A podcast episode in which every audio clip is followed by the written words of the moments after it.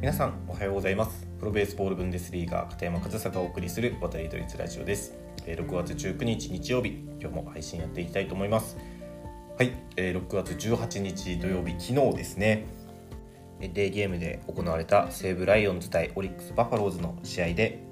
オリックスの先発山本由伸投手がノーヒットノーランを達成しましたね。9回9イニングを打者28人に対して、えファーボールが1つ、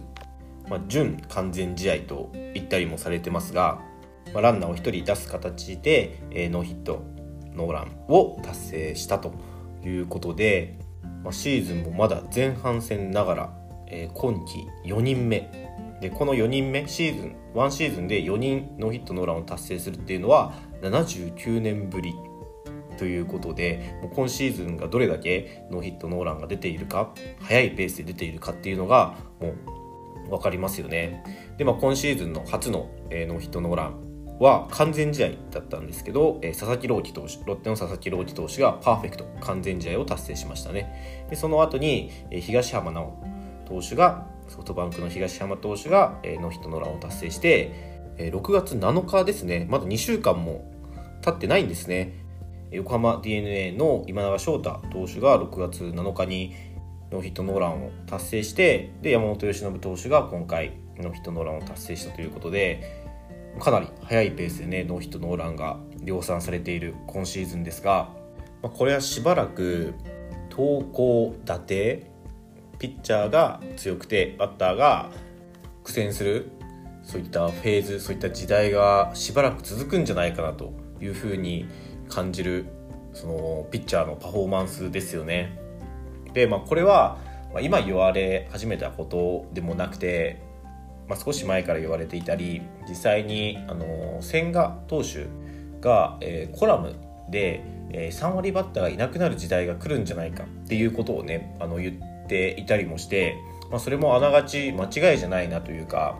もうそれくらい本当にピッチャーのパフォーマンスに今バッターが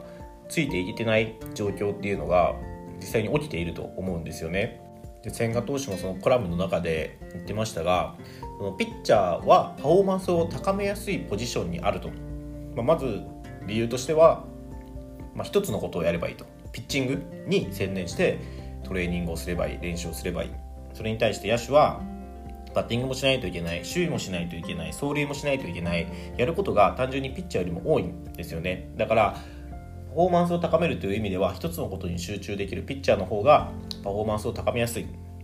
ということをおっしゃっててですね。で実際にそうやってパフォーマンス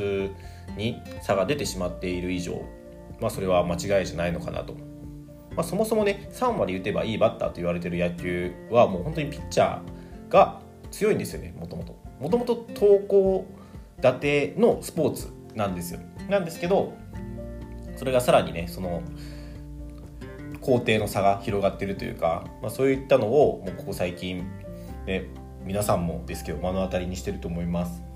でまあその投稿立て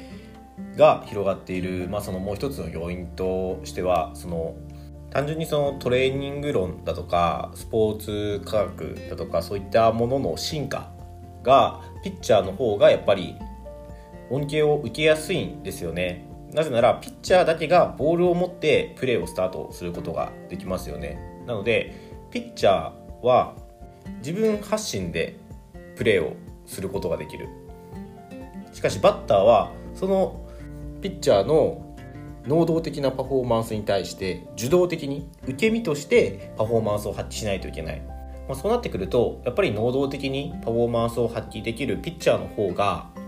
有利なのっていうのはまあ、そもそも野球の形としてはあるんですよね。でさらにそのスポーツ科学だったりトレーニング論とかそういったものが進化することによってさらにピッチャーのパフォーマンスが高まりやすくなったじゃあバットはどうかというとその高くなったパフォーマンスが高くなったピッチャーの球を打たないといけないからさらに投稿立てが広がるっていうのはまあ、必然なのかなというふうにも思うんですよね。まあ、これは野球が進化していく中で投稿立てっていうものは必ず広がっていくものですし、まあ、その今このタイミングっていうのがそのピッチャーが先に行き過ぎてしまっているバッターがまだついてこれてない状態ということでその差が大きくなってしまっているそのフェーズなのかなというふうに感じますけどこれはバッターもねやっぱりプロなのでねそこの差っていうのはいつまでも大きいままじゃないと思うんですよもちろん難易度は上がってくるんですけど、まあ、今はね本当に球数じゃない球速も上がってきて一昔前はね150キロ投げたらすごく速いピッチャーだったのに今ではもう150キロはざらにいますよね。まあ、そういった150キロが当たり前になった環境にいるとやっぱりバッターもある程度慣れっていうのは起きてくるので、まあ、そこにねアジャストしていくこともできてくるんですよねだんだん。なので、まあ、その人間の反射神経とかその限界とかそういったものがどこまで通用するのかっていうところの問題とかもありますけど、まあ、バッターもねこの高くなったピッチャーのパフォーマンスに対してなんとか食らいついていくことでしょうし、まあ、すごくなんですかねシビアなちょっと違った見方をすればピッチャーが強くなるということはそれだけ試合の展開が速くなるんですよね。アウトが取りやすくなるから、まあ、そのバッターが打てないホームランが出ないことがその野球の面白みを軽減させるみたいな意見もありますけど一方で野球って長いスポーツ時間がかかるスポーツとも言われています。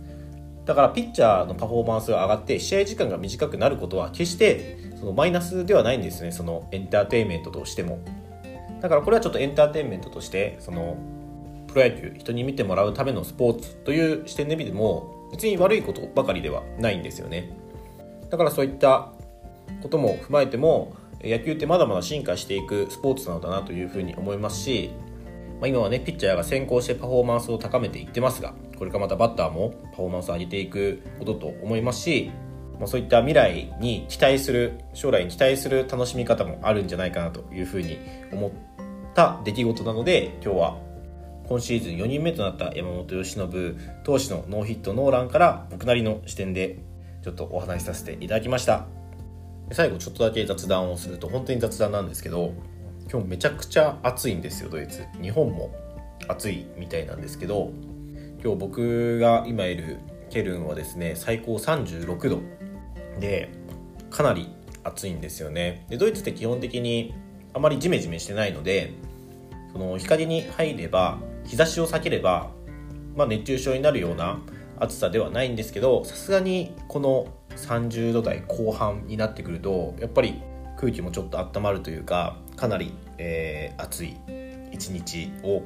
過ごしています。でこの手の話をするたびに僕いつも言ってるんですけどドイツの普通の家にそのエアコンクーラーっていうものがついてないんですよね。なので部屋を涼しくする方法がないんですよ、まあ、それくらいドイツの夏っていうのは、まあ、その暑くないというか過ごしやすい夏という意味の裏返しでもあるんですけど、まあ、こういったちょっとね寝苦しいくらい暑い日っていうのがひと夏に何日か23日あったりするのでそういった時はね本当に体調気をつけながら過ごしていかないとなとというような日がまさに昨日今日と訪れていてですね、まあ、日本も暑いと思いますが本当に皆さん、ね、夏は夏でね熱中症など気をつけなければならないことあると思うので、えー、体調気をつけて過ごしていきましょう。はい、ということで、えー、今日も最後までお聴きいただきありがとうございました。片山和沙でした。